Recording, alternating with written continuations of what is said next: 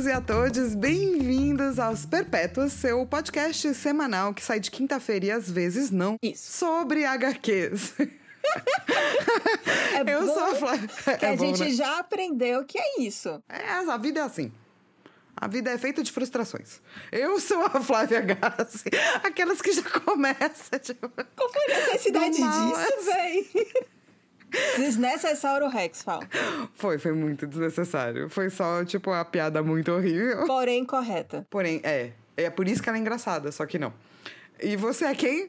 Oi, eu sou a Mary Félix, também conhecida como Lilo, também conhecida por Isabelle Félix, Também conhecida como Drax. também conhecida como Drax. Também conhecida como Lilodrax. Nossa, Lilodrax, saudade, Lilodrax. Saudades de Lilodrax. E que um a dia piada interna. vai de evoluir pra Draxilo. Draxilo, exatamente. A gente espera esse momento. Eu sempre que imagino isso, Lilo, eu imagino você Hum. evoluindo pra uma coisa meio She-Hulk.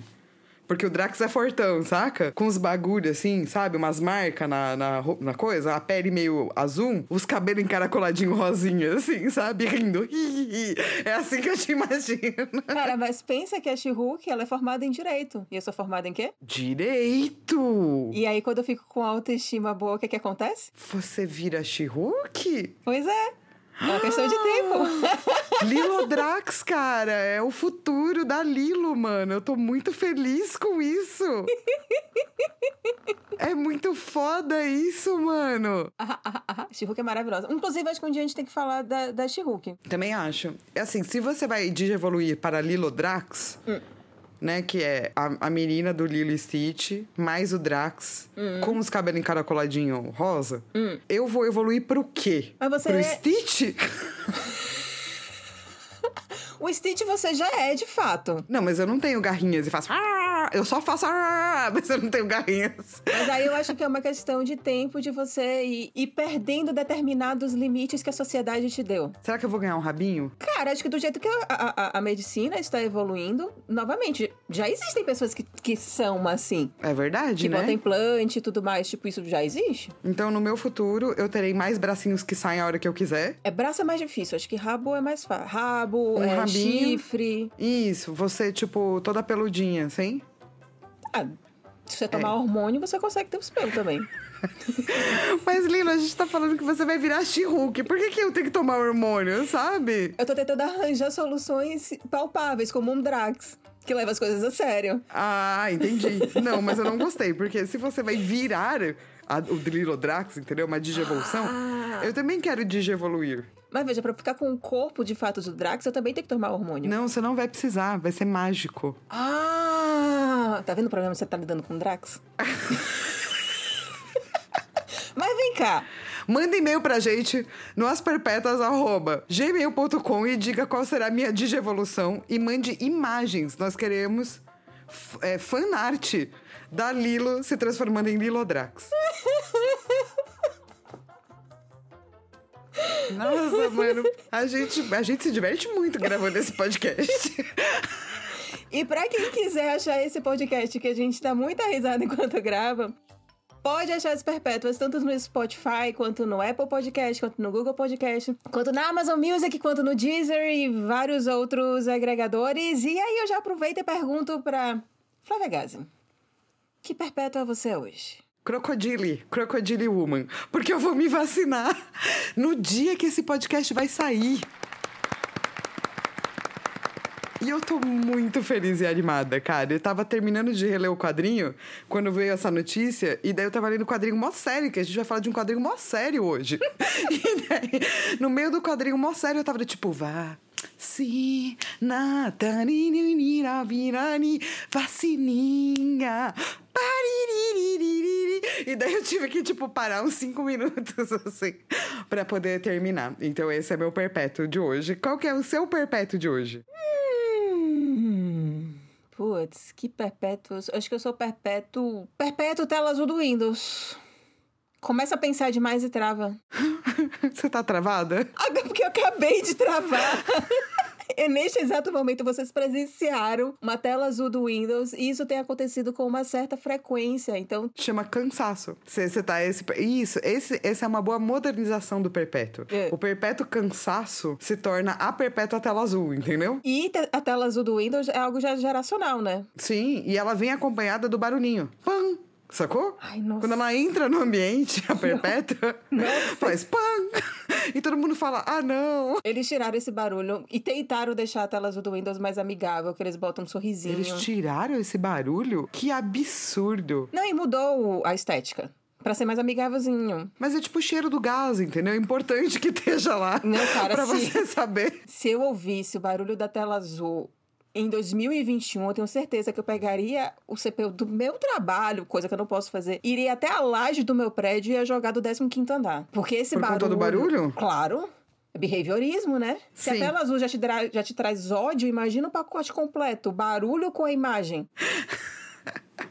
É, então, eu, eu achava que o barulho fazia parte do pacote. Não sei, eu não sei desassociar. Quando o dia que me der tela azul, eu vou pensar no barulho. Eu já espero que esse dia nunca aconteça na sua vida. Eu também. Eu não te desejo esse mal. Eu também, obrigada. Mas teve um dia que meu computador falou, sabe, do tipo, quando eu tava iniciando, É. que ele fala: Ah, deu uns problemas aqui, hein? Vamos fazer uns testes loucos. E daí foi quase o dia inteiro.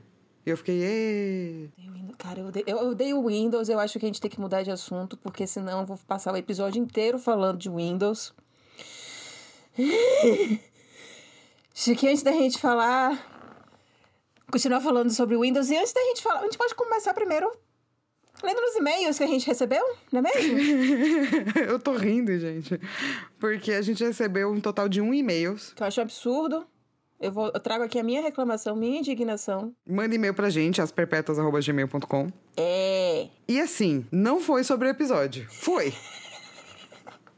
Porque a gente perguntou sobre isso, então a pessoa foi legal de ter mandado, obrigada. Verdade, gente. Pediu pra, pra, pra falar sobre isso. Exato, daí a pessoa mandou, entendeu? Mas é que geralmente, às vezes, tem mais de um e-mail, né? É verdade? E daí dessa vez só tinha esse. que foi o e-mail do Ricardo Massal, que ele falou: Oi, bom dia, boa tarde e boa noite. Sobre homeopatia, gostaria de divulgar o canal Física e Afins da cientista Bibi Bailas, doutora física em partículas e divulgadora científica e principalmente desmistificadora de pseudociências. Yay!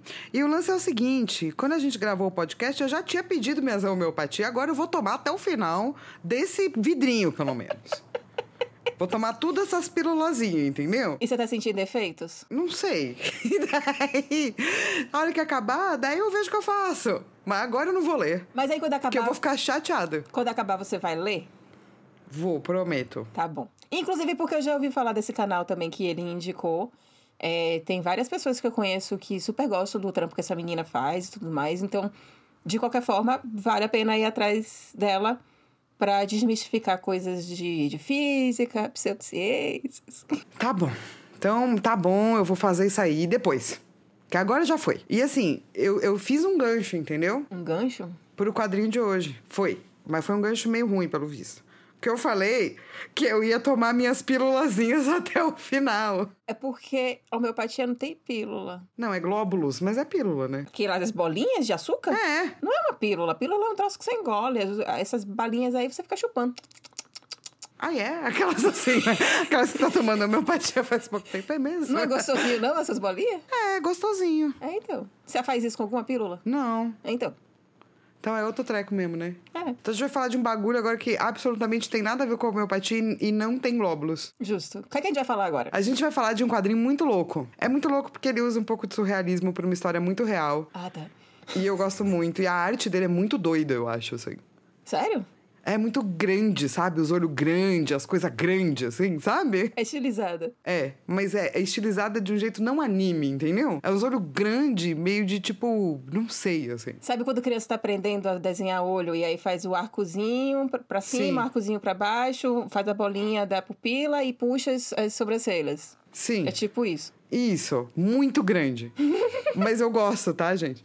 Mas é um quadrinho muito legal que, na verdade, a gente vai falar de um quadrinho hoje e outro na semana que vem. Boa. É porque, assim, o, o quadrinho de hoje vai ser Pílulas Azuis, de Frederick Peters, que saiu pela editora Nemo. Tem a tradução do Fernando Scheib. Desculpa se eu não sei falar o seu sobrenome. Schreiber, É. eu acho. Eu não sei. Foi lançado ah, originalmente em 2001. Na... Eu ia falar que é França, mas não é na França, porque eu acho que ele é franco-belga. Nas Europa. E aqui no Brasil, ele foi. Ele saiu aqui em 2015. Uma pergunta que eu gosto de fazer sempre pra Fal: qual é a edição do seu? A minha edição é jovenzinha, eu acho. Eu tô na sétima reimpressão, e você? Cara, eu sou a primeira edição, porque eu não tenho nada.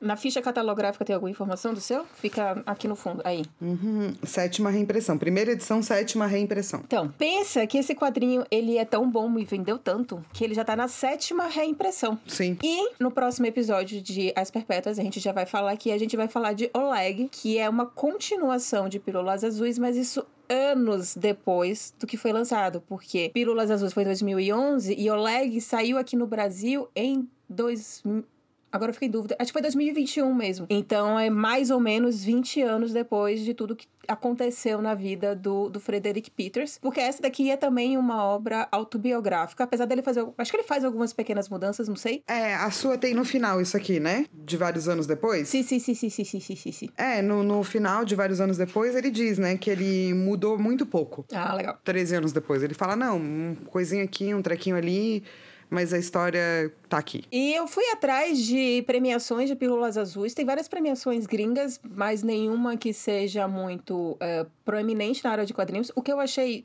estranho, sendo muito Estranho, sincero. né? Achei super estranho. Que é tipo um quadrinho muito foda, assim. Sim, e ele é sobre um quadrinho. Ele é sobre um quadrinho. Ele é sobre uma história de um casal e sobre AIDS, sobre preconceito, sobre o amor e sobre a vida. É a- uma personagem, é, no caso tem o personagem principal, que é o Fred, ele, se ele é apaixonado por uma mulher que ela tem AIDS e o filho dela também é soropositivo. Eles sempre, sempre sempre teve aquela queda assim por ela, sempre achou ela uma mulher tipo incrível. E até que tem um dia que eles se acertam. Mas com tanta coisa acontecendo, como é que faz funcionar isso, sabe? Tipo, o que é que pode, o que é que você não pode e como pode. E eu gosto muito que ela é uma obra muito real, ela é pa- palpável, ela é reflexiva, ela é inteligente e ela é tocante. É, eu gosto muito que ele deixa claro que fazer essa HQ foi parte do processo dele de se compreender enquanto pessoa que está com alguém e está criando junto, né, um filho soro positivo, porque ele coloca isso na história. E não só o tá criando filho soropositivo, mas ele está tendo um relacionamento amoroso e sexual com uma pessoa que tem AIDS. Sim, sim. Pensando que é uma pessoa. Pensando que é uma obra que saiu em 2001 e o auge do, da AIDS foi ali nos anos 80, em 20 anos a gente, a gente teve muita evolução, mas eu acho que pouca coisa foi desmistificada. Também acho. Até hoje, né? Você vê muita gente falando coisa de AIDS sem a menor noção científica do que ela tá falando. Eu assim. adiciono que hoje tá pior. Porque em, dois, Porque tem menos informação e mais pseudociência. em 2000 a gente tinha muitas campanhas de use camisinha. Cara, aqui no- nos metrôs de São Paulo, toda estação você achava um ponto onde, tava te- onde tinha camisinha gratuita. É porque no final dos anos 1990, a gente, começo do- dos 2000, a gente começou a ter um crescimento de AIDS de novo no Brasil, de mulheres casadas. Que os maridos iam lá, trepavam com as pessoas, voltavam para casa e levava AIDS para dentro da casa. Então o governo acabou fazendo de novo essas campanhas, assim. Eu lembro porque eu tava lá, né, tipo, no, no começo da faculdade, então eu lembro, assim, das matérias. Eu lembro que era muito comum a gente fazer teste de AIDS, assim, sabe? Por conta do aumento da doença, assim. Então, a cada, sei lá, seis meses, anualmente, você fazia um teste com tudo, inclusive AIDS, assim. Hoje em dia, não se pede teste de HIV quando você vai no médico. Quando você E a vai pessoa no, fala no assim- ginecologista, geralmente sim. Sim, mas se você vai, tipo, no clínico geral pra falar, ah, eu quero fazer o meu negócio anual, aí a checagem. Ele não pede HIV. Quando eu era mais jovem, sim. Era normal pedir HIV, sabe? Então eu acho que também. E, é, e, e, continua sendo uma doença que tem cura, mas não tem cura. e que a gente precisa falar sobre ela, porque ela ainda existe, né, cara? E a gente não fala muito, assim. E eu acho que tudo que você não fala muito vira celeiro de preconceito. Total. E eu acho que esse é um, um tema que, com o devido cuidado e com a devida uh, sinceridade, termina se tornando um pouco mais fácil de você lidar. E o que, eu, que é o que eu acho que, que, o, que o Fred, né, como ele se chama na, na, na, na HQ, apesar de eu estar tá mais acostumado com o Peter, chamar as pessoas de sobrenome, é, ele consegue envolver o, o, leitor muito rápido com essa sinceridade dele. Primeiro com... Ele faz terapia na HQ, né, cara? Total. O que eu acho justo. Tipo, um dos porquês a gente escreve é pra pôr pra fora, sabe? Tanto que ele conta coisas aqui que na época ele não tinha contado pra mina que ele tava junto. E se panza, essa mina leu essas coisas na HQ. E daí abriu uma conversa, sabe? Posso dar um spoiler sobre o leg? Não. Tá. Não pode spoiler, Lilo. Eu não li ainda, porque eu tô esperando a gente gravar esse pra ler, pra ter o um impacto. Tá bom. Sem spoilers para os leitores. E a Lila ainda falou, nossa, e porque eu não li ainda o leg, né? Daí ela falou, ai, daí muda a sua visão de pílulas azuis. Eu falei, ainda bem que eu não li. Daí ela veio aqui e vai dar o quê? Esse spoiler de por que, que muda a visão, entendeu? Não quero saber. Justo. Justo pelo menos ele deixa entender que tem várias coisas que ele não falou com a esposa dele, que ele colocou na HQ, que eu, eu imagino na minha cabeça que ela leu depois, e daí eles tiveram que falar sobre isso, sabe? Mas é como você faz em terapia também, né? Você vai lá no seu tempo, com o seu terapeuta, você fala uns bagulho que ninguém sabe. Mas vai chegar uma hora que essas coisas vêm à luz. você vai ter que lidar com elas e falar sobre elas, assim. Então eu acho um processo terapêutico, assim, essa, essa HQ. É total um, um processo terapêutico e, e, você terminou puxando uma coisa que eu fiquei aqui pensando de como eles têm uma, uma comunicação muito interessante no, no relacionamento deles. Porque inicialmente ele tem essa paixão platônica por ela, ele acha ela muito incrível, mas também ele não é o cara que fica correndo atrás infernizando a vida da mulher. Inclusive trata ela muito mal, uma hora. Que eu entendo quando ele trata muito mal, porque ele mesmo fala que ele tava num momento muito péssimo da vida dele. E, ele, e aí tem isso, né? Que eles ficam se encontrando na vida, assim. Anos vão se passando, um ano se passa, e por uma casa encontra. Então, são essas ocasiões bem de acaso que eles vão se vendo. Tem um dia que ele trata ela super mal, porque ele enfim, tá com uma cabeça em outro lugar. Mas eu gosto que ela chama a atenção dele. Do tipo, ah, aquela dia lá você me tratou mal, mal, não gostei não. Ela é muito maravilhosa. Ela é uma personagem que você vê que eles sabem lidar muito bem um com o outro. Porque ele é meio bonachão, assim, no início, um negócio meio, assim, desapegado, tal, meio de boa. E ela fica tipo, não, não, cara, não vem com isso assim pra cima de mim, não. Você foi escroto. E aí ele vai lidando, ele sabe lidar bem com isso. Mas eu super achei que, tipo, essas conversas iniciais que ele tem com ela na HQ definem o rumo da vida dele, sacou? Hum. Do tipo, ele se torna uma pessoa que para de ter medo de falar de certas coisas. Você vê que no começo da HQ ele tá todo, ah, sabe como é que é? A gente se encontrava e daí eu tava mal. E no final da HQ ele tava do tipo, mano, deixa eu contar um bagulho para você aqui. E ele fala um negócio mega real, mega brutal, mas muito verdadeiro, assim, sabe? E para mim, ou pelo menos o que me pareceu, é que ele aprendeu que ele pode fazer essas coisas nesse relacionamento. Acho que foi rolando meio que naturalmente uma questão de cumplicidade entre eles dois. Eu já acho que ele tem uma cabeça boa. Ah, sim, senão ele não estaria com ela. Senão ele não estaria. Exato. E ela, é muito interessante também ver a mudança da personagem, porque ela é como se fosse uma uma força da natureza, uma pessoa completamente desimpedida assim na vida. E aí quando ela se descobre com AIDS, você não sabe quando é que ela se descobre com AIDS, mas um dia, numa festa, ela tá diferente e tal, eles começam a se relacionar. No que eles começam a se relacionar, ela chega e fala. Assim, antes deles terem uma relação sexual, ela chega e fala: Eu tenho uma Sim. AIDS. E aí é muito legal ver o impacto que tem na cabeça dele, porque aí nessa hora o quadrinho mostra todas as coisas que ele tá pensando. E tem tipo. É lindo essa cena. Tem desde é a parte boa quanto a parte ruim. E é muito bom quando você chega e fala que existe culpa. Existe Sim. nojo, existe medo, existe é, uma espécie de piedade, né? Existem todos esses sentimentos ali acontecendo ao mesmo tempo e você, e você tá ali, né? Olhando na cara da pessoa, no meio de um, de um jantar. E essas coisas meio que passam pela cabeça dele, mas também voam. É isso que eu acho bonito desse quadro, saca? Porque começa, tipo, paixão, piedade, desejo. Isso voa. E isso dá espaço para tipo, rejeição, posse, aversão, piedade, punição, tristeza, abuso, fuga. E, e o próximo quadrinho são essas coisas também indo embora, assim, sabe? Porque você pensa muita coisa o tempo todo e você tem muitos sentimentos o tempo todo. E não é que eles vão ficar, todos eles vão ficar, não. E eu achei, eu achei tão bonito essa coisa dos pensamentos que vão, assim, sabe? Porque passou ali e tá saindo, passou e tá passando Exato. esse turbilhão de coisa e tá saindo ali ao mesmo tempo até que tem uma hora que você tem que responder alguma coisa pra pessoa. Sim. Tanto que ela fala, né? Não, tudo bem, eu vou embora então, né? Não, imagina. Assim, eu, que, né? eu acho que para essa época e com uma quantidade de, de, de, informações que se tinha então, quando uma pessoa falava para você que você tinha AIDS, deve dar um pane, assim. Atualmente, você tendo mais informações e sabendo que a pessoa tá se cuidando, você só fica tipo, ok, e aí, tá bem? Sim.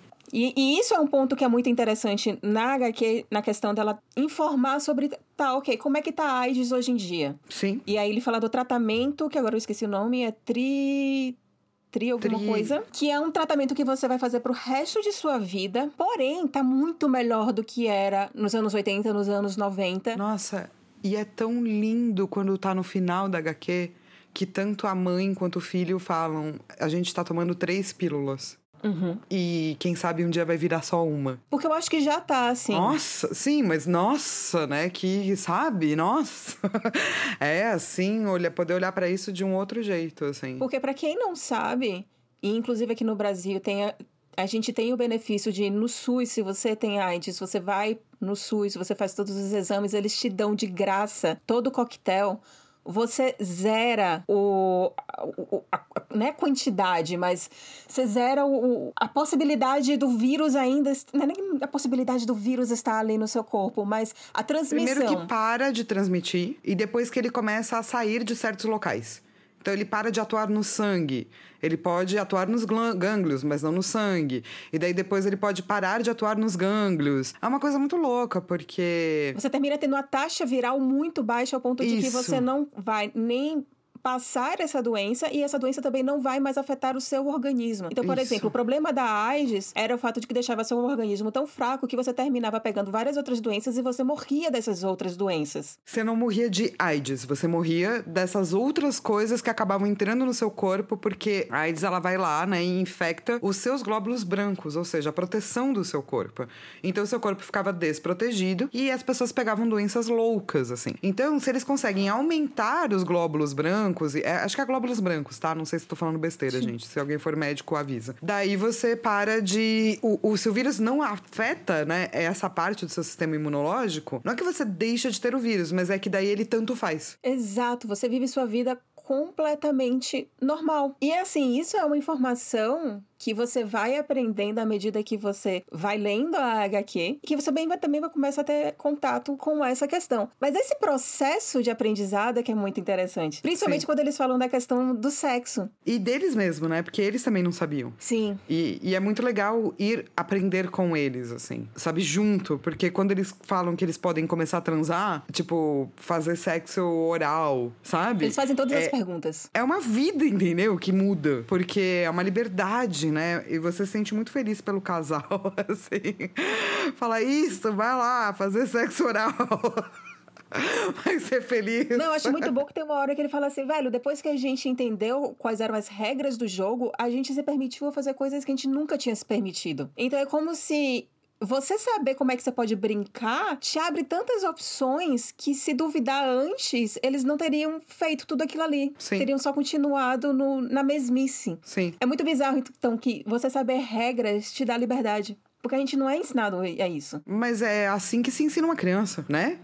Tipo, a minha vizinha sempre fala: limite é amor. Porque a gente é humano e limitado. Se você não tiver nenhum limite, você vai morrer muito rápido, de um jeito muito horrível. Então você tem que aprender limites para você poder ser livre. Porque se você não sabe quais são seus limites, em vez de você só ser feliz, você vai morrer, entendeu? E graças a ele- esse limite, eles também perderam a culpa. Sim. De estar fazendo algo errado, de estar colocando a vida de alguém ou se colocando em risco. Porque eles sabiam que, tipo, ah, é aqui que eu não posso atravessar, então tá, então vamos Então, seguir beleza, vidas. isso. Tem até um cara, né, que eu adoro essa conversa com esse cara, que é um cara muito machinho, assim, né? Ah, mas e aí, você vai ficar fazendo sem camisi com camisinha a vida inteira? Ah, Que horrível. Sim. E o cara, mano, é tipo, eu amo essa mulher, cara. É um milímetro de borracha, mano. Numa parte específica da nossa vida, não faz diferença. E ele é, mas é melhor sem, né? Daí, tipo, mano. Mas eu amei o fato de ter esse personagem, porque é exatamente aquele momento em que o Peters vai falar com outros caras, com outras Sim. pessoas que têm o pens, e que esses comentários existem. Sim, Tipo, putz, então eu vou passar o resto da minha vida com uma mulher em que eu só posso transar de camisinha. E aí, o próprio Peters, ele já fala, cara, é realmente essa sua preocupação quando você tá num relacionamento com outra pessoa? O fato de você usar um pedaço de borracha? Não é essa pessoa que importa? Se for pedaço de borracha, talvez não valha a pena você ficar com essa pessoa. E tudo bem. Mas você quer ficar com essa pessoa, tipo, isso é só um detalhe. sim, cara. E é tipo, por exemplo, a menina tem todo o direito, né, de não querer tomar pílula, mano. E aí? E ainda tem isso, né? Porque parte do princípio, essa, essa Que conversa... ela vai se cuidar, né? Não o cara. Que as mulheres vão sempre estar usando pílula. Sim. Pra você poder transar sem camisinha. Porque tabelinha, eu não, não sei se eu recomendo muito, não, gente. Não, não recomendo nada, gente. Isso aí dá merda, viu, gente? Na boa, assim. E imagina. Não funciona assim o sistema reprodutor, sabe? E imagina que inferno a vida de uma mulher fica dependendo sempre de estar usando pílula, a não ser que seja algo que o médico veio a prescrever por outros motivos. Ou Dio, ou pai, mas enfim, é sempre a mulher que tem que estar cuidando da na não reprodução. Enquanto. Porque o cara não quer um pedaço de borracha, sabe, mano? Mouse. A vida é muito maior do que isso, assim. E a saúde da mulher, eu acho, é muito maior do que isso. Caso ela decida não usar outro método contraceptivo, assim. Então, eu adoro essa conversa, mas é isso, né? Muito. Você fica muito. Eu fico muito. Ah, mano. Como você é bobo, mano. Eu amei pela questão instrutiva, educacional, sabe? E, e o Peters, ele soube dar as respostas muito certas, assim, de um jeito muito, muito honesto. Porque ele é É sempre porque honesto. provavelmente essa conversa ele teve 40 milhões de vezes, né? E daí ele conseguiu reduzir naqueles pequenos balões, assim, naquela mini conversa, né? Que ele deve ter tido variações dessa conversa a vida inteira, assim. Inclusive, o fato dele se perguntar se ele tem algum desejo de morte por estar com uma mulher soropositivo, eu acho muito interessante. Porque você tem que se perguntar isso. Mas ele mesmo também fala que se ele sabe as respostas dessas perguntas é porque ele ficou se perguntando muito. Então, assim, ele também tinha um pouquinho daquele preconceito nele. Ele também teve Sim. que trabalhar aquilo ali nele pra poder chegar a esse ponto em que ele chegou. Sim. E é, e é isso, né? Você tem que. Quanto mais sincero você é com você mesmo, o que é difícil, mais certas coisas ficam simples. Então, se ele pode ser sincero com ele mesmo, que, tipo, ele tem medo e que às vezes ele não sabe como agir e que ele tá com, sei lá, receio de ter um desejo de morte, tá com receio desse relacionamento não ser um relacionamento verdadeiro, entre aspas, saca? É, ele pode se questionar se ele tá nesse relacionamento por conta disso e daí também parar de pensar isso, sabe? Mas você nunca vai parar de pensar esses bagulhos se você não se questionar sobre eles, assim. Nossa, ele é um cara que, que tá sempre ali se questionando. E eu acho que foi isso que fez dar certo o relacionamento. Inclusive porque tem, tem uma hora que você também tem acesso um pouco à, à, à companheira dele. Não do ponto de vista dela, mas do ponto de vista dele. E você vê que ela também tá sempre se questionando de várias coisas. Sim. E ele ajuda ela a devolver algumas coisas que ela tá pensando e ela faz. Tá bom, vamos, vamos seguir com isso. Porque, novamente, aí tem a questão do fato dela ser uma mulher soropositiva e que tem um filho de quatro anos soropositivo também. Então ela vai passar. E a culpa, né? Se fala bastante dessa culpa materna, que eu acho que é uma coisa tão real, né? Que toda mãe vive, independentemente do que tá acontecendo, saca? Quando é algo tipo soro positivo, ainda mais, né? Então, mas o que eu achei legal dessa obra é que em momento algum ele bota culpa nela. Em momento algum Sim. mostra sequer um determinado. Assim, mostra ela sempre com um ar de preocupada e de cansaço e de, ai meu Deus do céu, eu tenho que dar sempre o melhor possível para o meu filho para que ele não, não fique doente, apesar dele ter essa doença. Mas nunca mostra ela tendo uma palavra de foi culpa minha. Ela fala, né? Teve, tem duas vezes, eu acho, na HQ. Tem uma vez que ela fala, eu odeio quando você me lembra dos meus erros. E aí, imediatamente, ele tenta... Não são erros, né? Ele fala. E depois que ela fala sobre a culpa. Ele fala sobre do tipo, essa mulher que é maravilhosa, que é o que você falou, né? Tipo ah, a vida muda, a terra treme quando ela passa. Ela se sente muito culpada. Ela é muito insegura com várias coisas. Ela se sente muito culpada porque ela teve esse filho desse jeito, assim, sabe? E, e é real, né, cara? Do tipo, é uma culpa real, assim, né? Porque é foda a maternidade, né? Tudo que acontece com seus filhos, a culpa é sua. É um processo dificultoso aí, né? Ainda mais quando você inclui uma doença que é passada geneticamente e não é que ela nasceu com essa doença. Ela contraiu isso, né? Exato. Porém, tem depois o spoiler no final desta obra, Sim. não é de Aleg, de que isso já é algo resolvido atualmente. Sim. Não só pelo fato dela tomar o coquetel, de, de drogas da AIDS, como também a, a, forma de você fazer o parto. Tem formas hoje de você ter AIDS, você ter filho e você não passar pro seu filho, pra sua filha, pro seu filho, a doença. Sim. Então isso já é algo resolvível. Sim. Naquela época, provavelmente, falta de informação, isso terminou também. Enfim, né? A gente não sabe o que foi que aconteceu na vida dela, também não vou ficar aqui pensando um milhão de coisas. Mas o. É legal como a HQ ela vai tratando todos esses assuntos e é como se tudo isso existe a AIDS, mas eu, eu não sei, para mim não fica uma forma tão panfletária ou tão educativa sobre a AIDS. Muitas vezes é uma HQ mais sobre o relacionamento dessas duas pessoas e como eles conseguem se entender bem e sobre você ter um filho. No caso, tem um pouco dela, fala um pouco de maternidade, eu acho, mas mostra ela sempre sendo uma mãe muito boa, mas acho que também mostra muito a questão da paternidade de quando você não é o pai biológico. Eu acho que mostra a visão que ele tem dela como mãe, né? Sim. Que é quase uma super heroína. Uhum. Assim, é muito bonito de ver o que ele sente, sabe? Quando ele olha para ela e ela tá maternando. E como ele acha isso bonito, porque ele começa dizendo, né, que ele achava esquisito criança, que ele não tinha contato. Mas eu acho que a visão que ele coloca dela maternando é sempre uma visão muito incrível e muito bonita. Porque ele mesmo fala que eles não têm um tipo de amor platônico, mas ele tem um tipo de amor que ele admira a outra pessoa. Sim. E aí você fica tipo, caralho, véi, porra, isso é foda. Cara, e, e, você precisa disso, né? Num relacionamento real, oficial, assim. Se você não tem respeito e admiração, admiração, a outra pessoa fala uns bagulho que você não entende, né? Faz umas coisas que você não sabe muito bem fazer, assim, sabe? Você fala, nossa, que pessoa foda. tem algo errado, entendeu? Você tem que ter uma admiração, assim, saca? E eu acho assim, são raros as coisas que tem na cultura pop, sabe? Hum. Que mostram a visão de um homem para uma mãe que não é uma visão objetificada, fetichista. E ela, ela não é romântica. Ela é bonita, sabe? Você termina ela não é admirando platônica. junto. Isso. Ela é bonita. E ele vai despertando, muito provavelmente que ele vai aprendendo com ela, como também ser um pai desse menino. Ele vai começando a se preocupar. Ele também, da mesma forma como ele é honesto com ela, ele também é honesto com a criança, então não fica tratando a criança feito idiota, nem nada do gênero. E ele vai se apegando também a essa criança. É muito bonitinho. É meio. E, e é exatamente isso que você falou, de que a gente não vê isso muito na cultura pop. Não somos relacionamentos mais saudáveis, eu acho que também HQs até que eu conheço algumas, inclusive a gente pode até fazer depois uma lista sobre paternidades não tóxicas. Mas a dele também é um exemplo muito bom, que ele se entende como pai mesmo sem nunca ter pensado sobre ou talvez querido. É tão bonitinho. Ah, mano, é muito lindo. Tem uma cena que eles estão tipo numa festa e pai, e a criancinha não conhece ninguém, né? E daí a criancinha vai passando pelos adultos e senta do lado dele, no meio das pernas dele, porque ali é aconchegante, ali é seguro. E eu fiz tipo. Ah! E quando ele aprende a ser pai, que tem que dar limite? Nossa! Eles estão num jantar. E a criança, como uma criança, ela vai testar os seus limites. Então, ela vai gritar, vai espernear, vai falar que não quer comer e vai ameaçar bater. No, nossa! Nessa hora, subiu sangue nesse homem que ele pegou a criança, fez assim.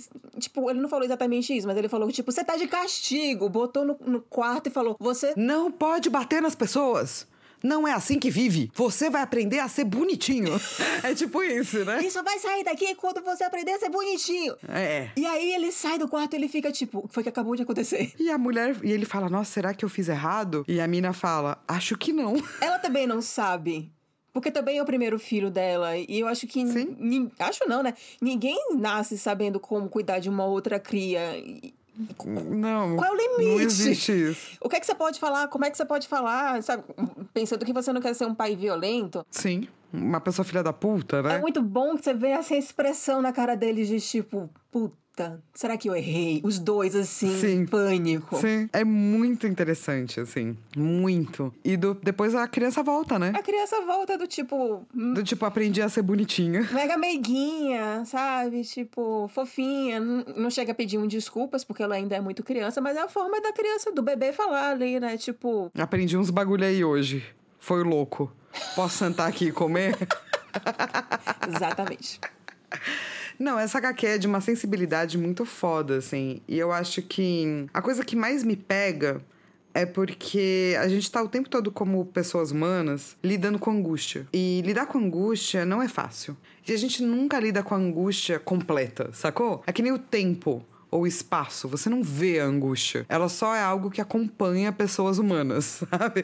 Se você é humano, você tem angústia, assim. Mas você não consegue olhar pra ela, assim. E ela é muito grande, ela é muito maior do que você, você não consegue perceber. Então, a gente sempre lida com angústia em forma de metáfora, sabe? Eu estou ansioso, eu estou depressivo, eu estou. A gente tá contemplando a nossa própria morte, a nossa própria finitude, a nossa própria falta de controle, a nossa impotência. A gente tá contemplando a angústia. E ele, eu acho, espertamente, cria vários momentos absolutamente surreais na HQ, que pra mim são os momentos de angústia, que ele não consegue explicar, é impossível explicar o que é a angústia. Então ele vai criar metáforas, sabe? Que é o que a gente faz na escrita. E ele faz isso tipo na escrita e na arte, e na sequência.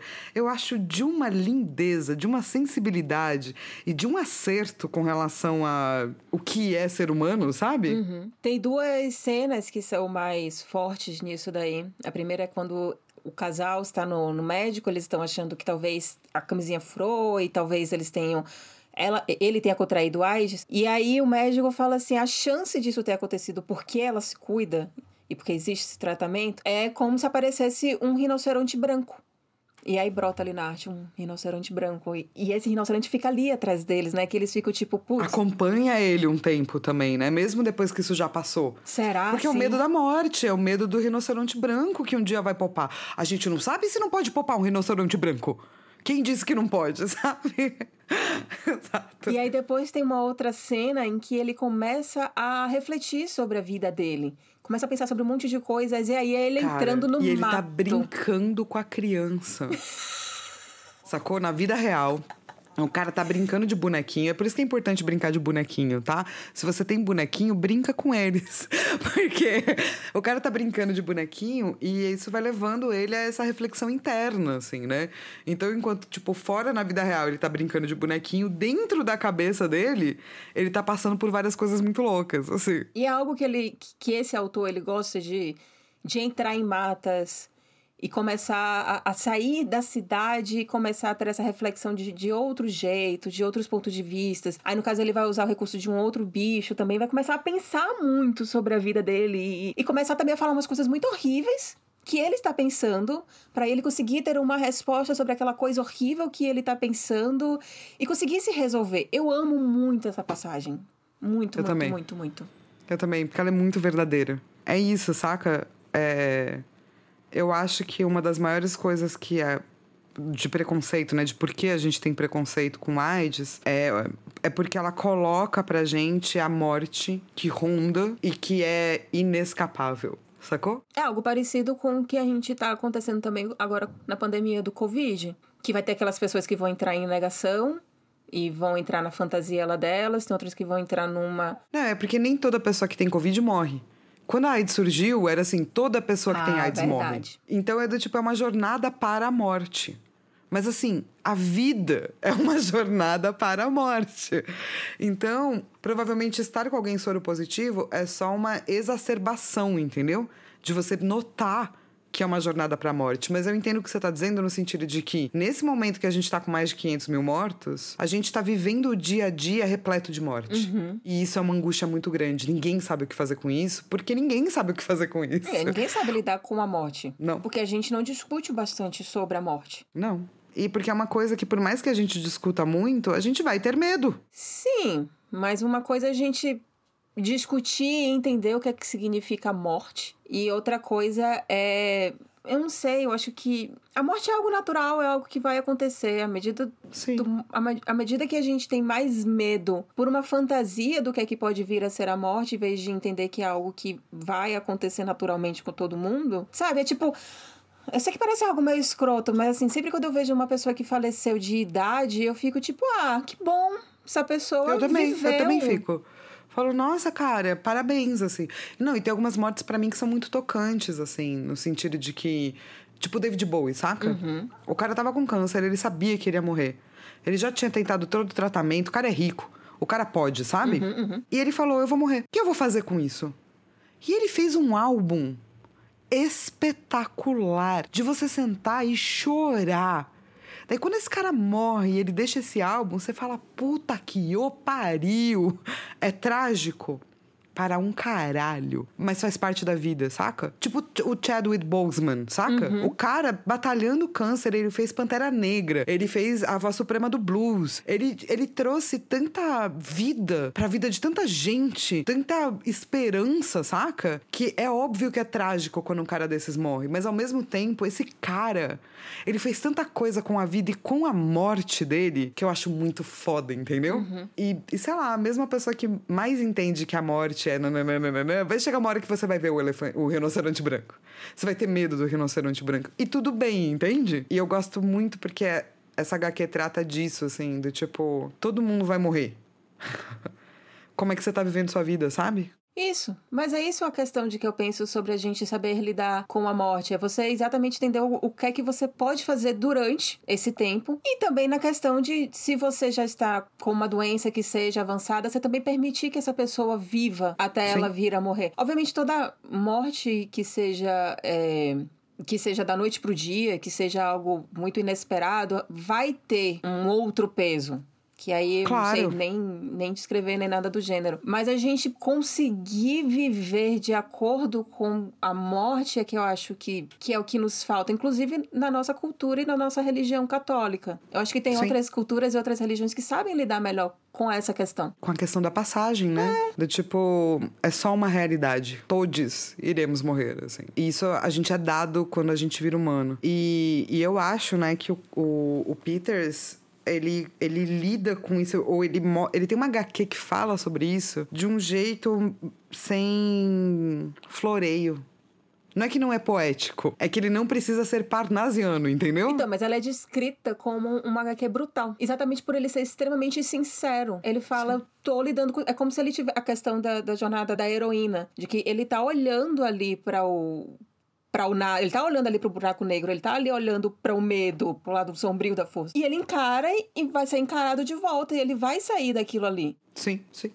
A Lilo teve aula comigo, tá, gente? Sobre sua jornada da heroína. Importante ressaltar que eu só tô sabendo fazer esta analogia por causa de Flávia Gás. Ela tem um curso sobre jornada da heroína e ela tem um curso sobre narrativa também, que eu recomendo muito, muito porque eu consegui fazer essa analogia bonita aqui no podcast. Obrigada. Eu vou colocar o link pra vocês verem meus workshops até o final do ano e daqui a pouco sai meu curso de narrativa base gravada, pra você, né?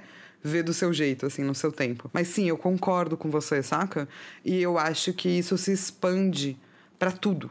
A maneira como ele compõe o quadro, a maneira como os movimentos são feitos. Às vezes as coisas muito grandes, sabe? Vistas muito de cima, vista muito de perto, vista muito de longe, vista de muito íntimo, assim. Ele sabe fazer isso de um jeito muito incrível, né? Ele é um cara que domina tanto a narrativa quanto a arte. Inicialmente, ele usa um pouco a questão da música, ele usa a questão também do, do tempo, do relógio, de tic-tac. Mas tem uma hora que ele não deixa mais isso tão claro. Só que ele é um cara que ele sabe contar a história dele encaixando as coisas que são importantes à medida em que elas. que ele acha que é necessário o leitor saber. Porque logo de Sim. início, você já. Nas duas primeiras páginas, você meio que já gosta dele. Ele nem é um cara tão incrível assim, mas ele também não é um cara tão. Ele é um cara normal. Você se apaixona por ela porque ele é apaixonado por ela Sim. e ele admira ela. A criança é uma Sim. coisa tchutchuca, porque ele provavelmente acha que aquela criança é uma coisa A tchutchuca. criança é uma coisa tchutchuca, sim. Mas ele vai contando, aí aquela história, ele sabe qual é o momento em que ele tem que entrar na fantasia, qual é o momento em que ele tem que raciocinar.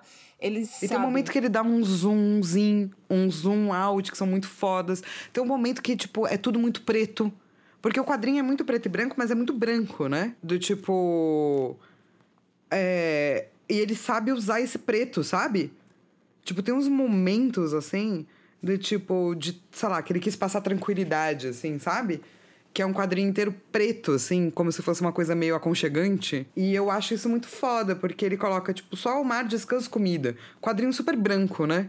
E daí logo de em seguida, tipo, tranquilidade, um quadrinho super preto. Pra, denominar essa coisa do, do aconchego, assim. É... E é muito lindo como ele faz isso, assim. Muito. Ele tem essa coisa de mostrar determinadas paisagens como se fosse uma passagem de tempo. Isso é um recurso de passagem de tempo, de você está pensando sobre, então você mostra a paisagem de um determinado local, você mostra uma luminária, você mostra uma rua. E isso é muito real da nossa vida, porque quando a gente está pensando, enquanto a gente está vivendo a vida, a gente está passando por lugares. Ao mesmo tempo, ele não é um cara que faz muito cenário, o que é meio engraçado.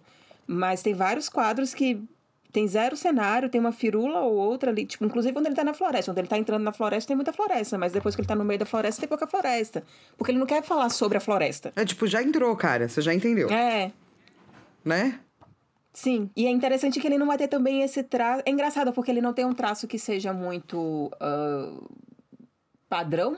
Por assim dizer, mas tem uma certa. Tem um certo movimento e meio comicidade. Parece um pouco animação, a forma como ele vai desenhando os olhos. Você fica Ah, eu acho. Ainda mais os zoominhos, o out. Ele, ele tem uma coisa bem de cinematográfica mesmo, assim, né? É, ele, pen- ele sabe pensar os quadros. Isso. Isso que você tava falando dos olhos. é, O olho da, da, da mulher dele, que é um olhão azul, né? Tá sempre É. ali enorme, assim, olhando pra Sempre ele. gigantesco, mano. Eu, às vezes eu olho pro quadrinho e falo, pisca, mulher.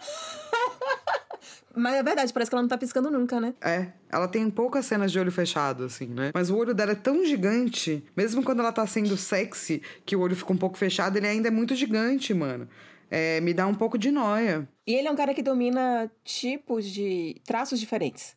Porque no final, quando ele termina a história, ele faz um pós-fácil e aí ele mostra como é que estão essas pessoas anos depois. Ele tá com um traço mais realista, bem Sim. menos estilizado. E é lindíssimo também o, esse, esse outro traço dele. E mesmo sendo mais realista, ela tá com um olhão. Sim.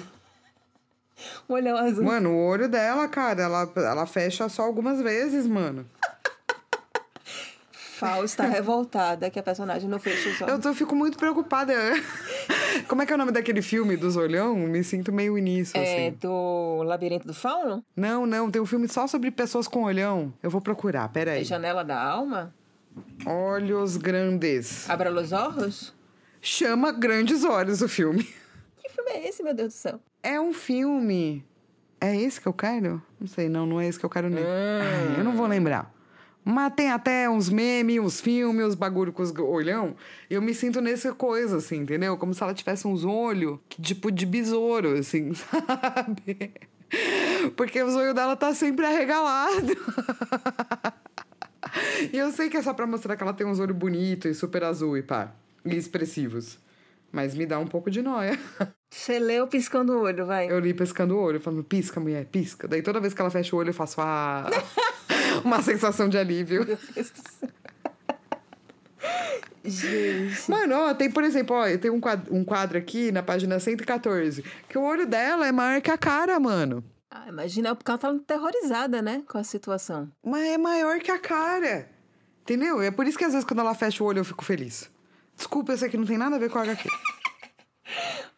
Ó, mas o legal também é, é a questão da arte, de ser super preto, falar que o livro todo ele é feito em papel offset, que é um papel mais, mais comum, por assim dizer, mas que funciona super bem na, na obra, porque acho que traz um certo aconchego.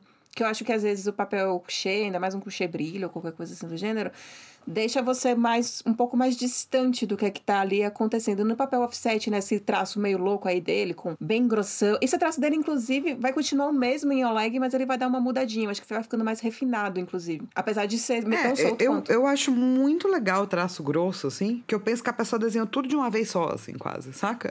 Ela tirou poucas vezes do papel, assim, a tinta, saca? Pelo que eu entendi, numa rápida pesquisa que eu fiz, foi algo meu experimental que ele fez. Ele já é quadrinista, ele vai ter um outro quadrinho que vai fazer, que vai vir muito à tona daqui a, em breve, que é Castelo de Areia, que ele faz a arte. Então, assim, ele já é um cara experiente e tudo mais, mas dessa vez parece que, pelo que eu entendi, ele estava querendo fazer algo mais experimental, então realmente foi ali o nanquim e corretivo. Eu já vi também alguns mangakas fazendo isso, é muito louco quando eles usam corretivo. Que legal!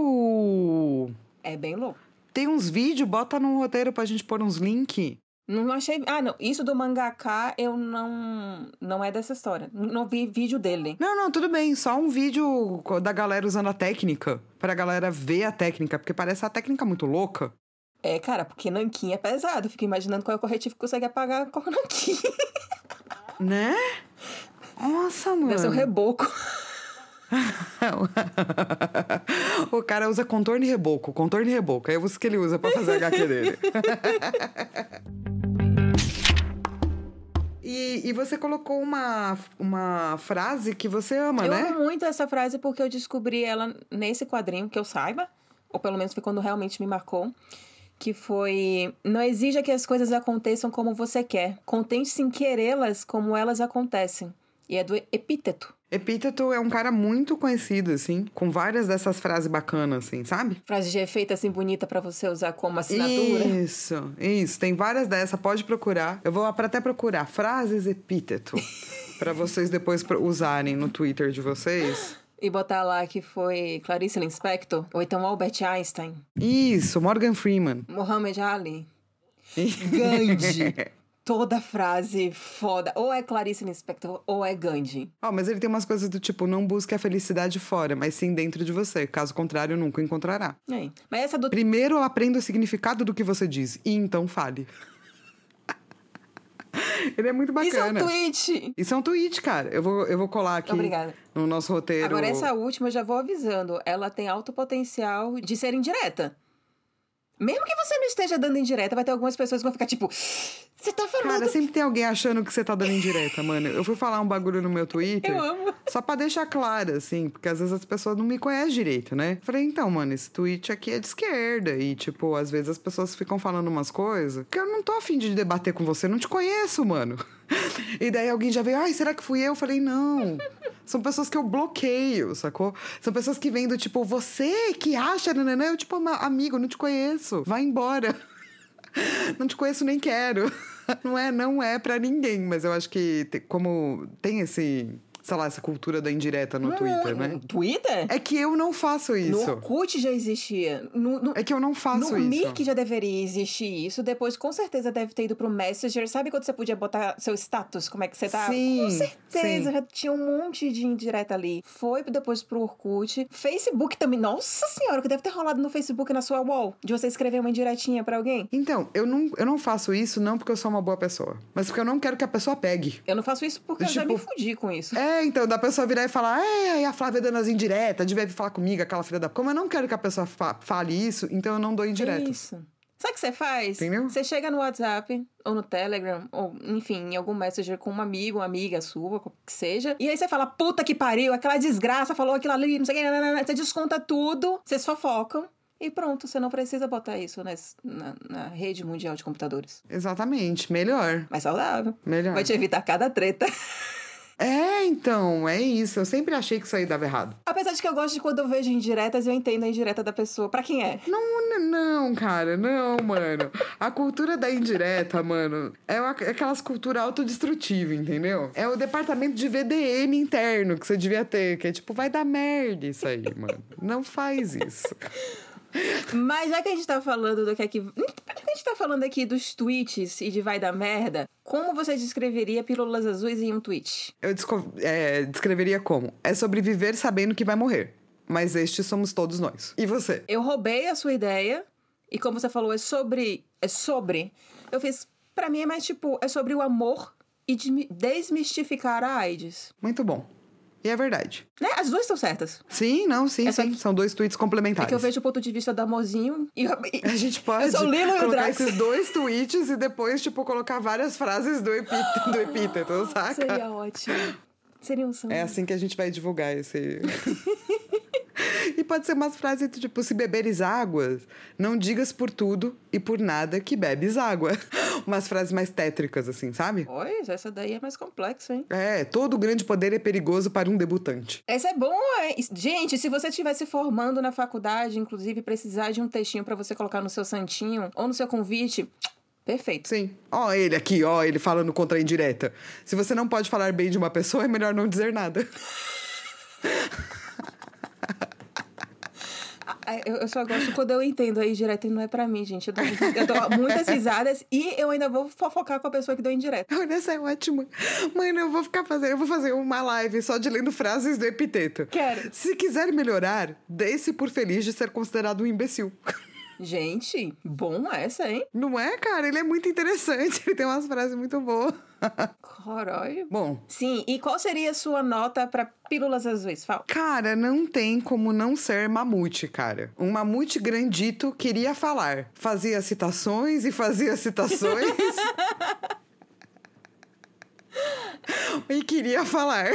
É uma excelente nota. Essa é a minha nota. Qual que é a sua nota pra Pílulas Azuis? A minha nota é um manual de sobrevivência da vida de ser humano. Toma aqui esse guia. Toma aqui esse guia, sabe? aqui- Você quer saber sobre o que é que é amor? Amor também é isso daqui, mas isso aqui é é bem saudável. Você quer saber sobre AIDS? Tá aqui. Você quer saber sobre paternidade? Tá aqui também. Você quer saber como fazer dinheiro? É, não é bem exatamente isso aqui, mas enfim. Mas sua nota é basicamente Don't Panic, que é o que fica na capa do Guia do Mochileiro das Galáxias, assim, Oh, é uma boa. né? Mas eu gosto do nome longo. Guia de Sim, sobrevivência para todos os seres humanos. Muito bom. A nova Barça. Pílulas Azuis é a nova Barça. Lilodrax. Então, minha gente, se vocês gostaram desse episódio, se vocês gostam de nós, deem notinha Piramidem o podcast. Piramidem o podcast, é, compartilhem para as pessoas, deem notas pra gente também lá no iTunes. iTunes não, Apple Podcast. Ó, também dê um subscribe na gente, no, no- se inscrevam também no nosso, no nosso Spotify, porque isso aí também ajuda a gente. E mandem e-mail pra gente, asperpetuas.gmail.com. Isso, e a gente se vê semana que vem com a continuação de Pílulas Azuis, que eu ainda não li. E eu tô achando que eu vou chorar litros. Eu tô com medo de ler essa HQ. Não, não acho que você vai chorar, não. Eu acho. É? Não, acho que não é um HQ de chorar. Tá. Você continua refletindo sobre. Tá, boa. Vou fazer isso já. É Tá agora. curiosa. Ai, Eu tô. Vai estar duas horas da manhã. Fala, Lilo, vamos gravar? já acabei, podemos gravar já? É, então, adeus e. Uhul! Uhul!